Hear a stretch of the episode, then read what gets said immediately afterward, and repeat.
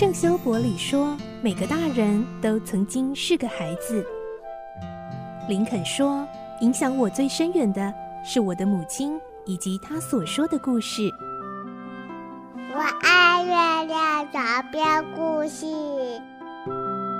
晚安，月亮床边故事。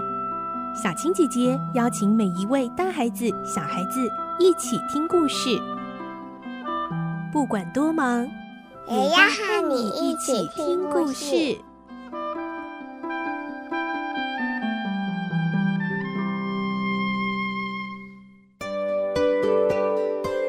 欢迎进入今天的节目，我是小青姐姐。今天在我们好书推荐赠书活动的单元中呢，要来介绍这一套两本哦，现在出了两册的。绘本工作细胞，哇，这个小青姐姐看到的时候真的非常开心，因为呃，这个动画工作细胞呢，我是两季通通都追完，追得很认真，所以看到有这个小熊出版的绘本工作细胞的时候，真的非常的开心哦。然后看完了之后呢，觉得真的很值得推荐给我们节目中的大朋友小朋友哦。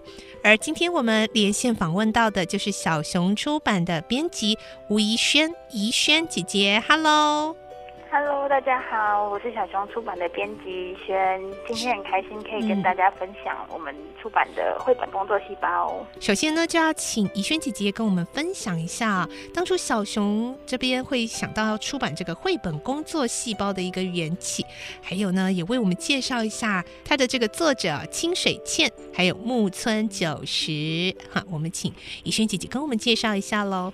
好，那今天要跟大家介绍的绘本工作细胞呢，它其实是由日本很畅销的漫画工作细胞改编的绘本作品。那可能大家都是从呃动画来理来认识这个作品的。对，那我觉得它比较特别，是因为它的人物其实是做成比较可爱的 Q 版，然后颜色的话也是从原本的黑白变成全彩，然后可能。大家如果有看过动画的话，可能会觉得说，因为它动画其实有些动作场面还是蛮刺激的。嗯，对啊。那绘本的话，我们就把它弄得比较可爱一点，所以其实就会更适合小朋友一起读。嗯，对。所以当初的话，我们就是看到，就是嗯、呃，这部作品它本来就是一个很热门的 IP，然后它里面的知识含量也很丰富，所以我们很希望可以把它带到台湾，然后推荐给呃更多的小朋友来阅读这样子。真的很佩服日本的这个动画哦，就是能够把呃人体身体的这样子一个健康教育的东西做的这么的啊、呃、拟人化，把它都拟成了一个一个的人物，然后在这样的知识性。之余呢，还会有一些就是它的那个情节紧张度哦。那在我们的绘本工作细胞里头的呈现也是一样哦。所以呢，更可以让小朋友们跟爸爸妈妈一起翻阅这个绘本，然后细细的去这个感受一下这个身体世界里面的这些很认真为我们工作的细胞们，他们都是每天怎么样在为我们打败细菌啊，维护身体健康的。那接下来就要请怡萱姐姐再跟我们继续分享哦。嗯，绘本工作细胞现在先出了第一册跟第二册，那他们出现的主要角色是什么呢？还有这两册好、哦、介绍到的，因为在动画里头也是一集一个疾病或者是一个身体的状况，那这两册所呈现的又是什么呢？嗯。我们的绘本工作细胞呢，它就是像像刚刚小青姐姐讲的，它就是在描述身体里面细胞每天的工作日常。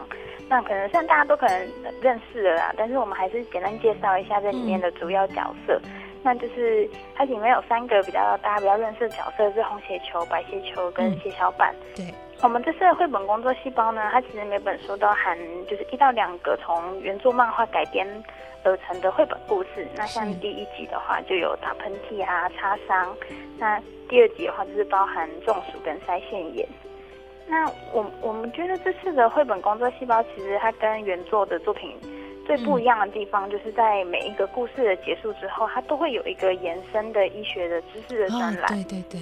小朋友就可以跟红血球、白血球啊，在故事里面一起对抗疾病之后，嗯，他其实还是可以认识免疫系统的运作机制，然后或者说为什么我们会生病啊，然后我要怎么做呢，才可以照顾自己的身体。然后故事里面还有包含一就是一到两个融入剧情的小游戏。那像是第一集的话，大家就可以跟有点路痴的 红姐就一起走迷宫啊，然后他就就是帮他找到通往废的道路。这样子就是在看故事之余的话，我们还是可以动动手指、动动脑，那脑筋就会变得越动越灵活。这样，嗯，对。所以我觉得，呃，真的很适合共读，因为，呃，在看动画的话呢，大部分因为动画影片的东西比较很难一边看一边讨论，但是像这样子一个阅读的读物，啊，一个绘本工作细胞，它是像一个绘本这样子打开，真的很适合亲子啊一起看、一起聊，然后针对啊这个跨页，我们一起看到了什么？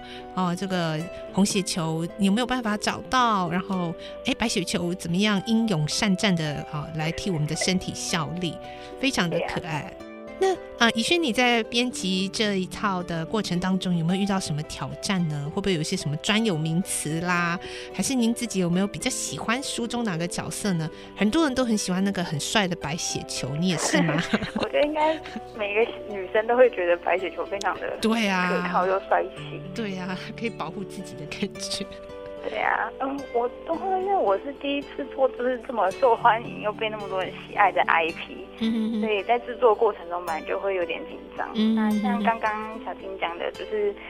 故事里面啊，或是专栏，其实都有很多就是医学的补充知识。哦，是。然后，因为我们也没有这个背景的专业，所以在当初就是做了蛮多功课，要确保里面的知识是正确，而且也符合台湾的说法这样。哦，对对对。对啊，但是一直很感谢，就是为本书担任审定的那个陈安亲子诊所的院长陈静伦医师。啊。那他就给了我们很多的专业的建议，所以我们就可以更完善这个系列的知识的内容。嗯哼哼哼。嗯，对啊，那你自己 最喜欢的角色也是白雪球吗？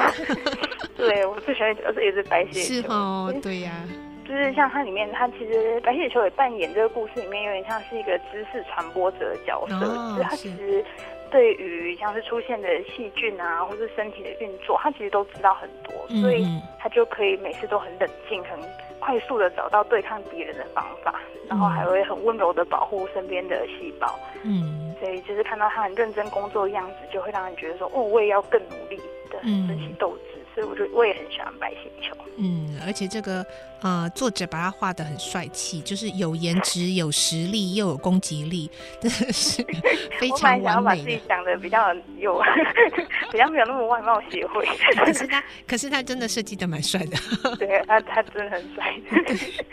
所以呢，我觉得这一套真的是很有教育性，也很有娱乐性哦。我觉得呃，美日本的这个动漫的市场真的是很成熟，能够驾驭这样子的一个感觉，应该是很专业，甚至有点呃生硬的这个议题哦。怎么讲这些呃疾病啦，什么白血球与与细菌的大对决啦，然后中暑啦、腮腺炎啊这种，可是竟然可以讲的很紧张刺激，然后里面的角色。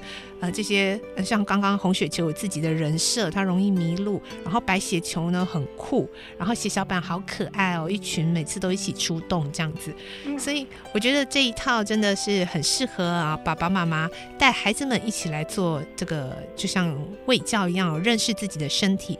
那当然也更希望小朋友潜移默化之中呢，能够学会好好的爱护自己的身体哦。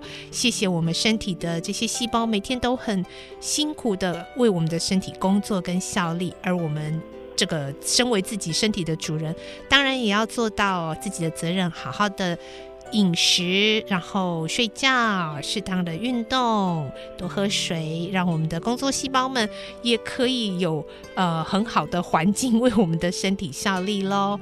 好，今天最后的部分呢，就要来进行赠书活动喽。我们一样会有通关密语，而在我们 Podcast 还有 LD 的节目说明栏都有今天赠书活动的粉砖连接。那按过去，等一下回答我们的通关密语，就有机会抽中今天介绍的好书——小熊出版的绘本工作细胞。那现在出了两册啊。有机会可以抽中其中一册哦。好，我们请怡萱姐姐为我们公布今天的通关密语是：我会好好爱护身体。好，我们再次谢谢啊怡萱，嗯，是不是也要为我们再呃预告一下哦？他的第三册、第四册也在计划中了，是不是？我们的三四册还有一到四节套书会在十一月一号上、嗯、哦，已经快要了呢。嗯，对对对，所以到时候会有更多很有魅力的工作细胞登场，那还要请大家再多多、哦、期待期待哦。好啊，我们谢谢怡轩今天为我们带来推荐的好书，谢谢怡轩。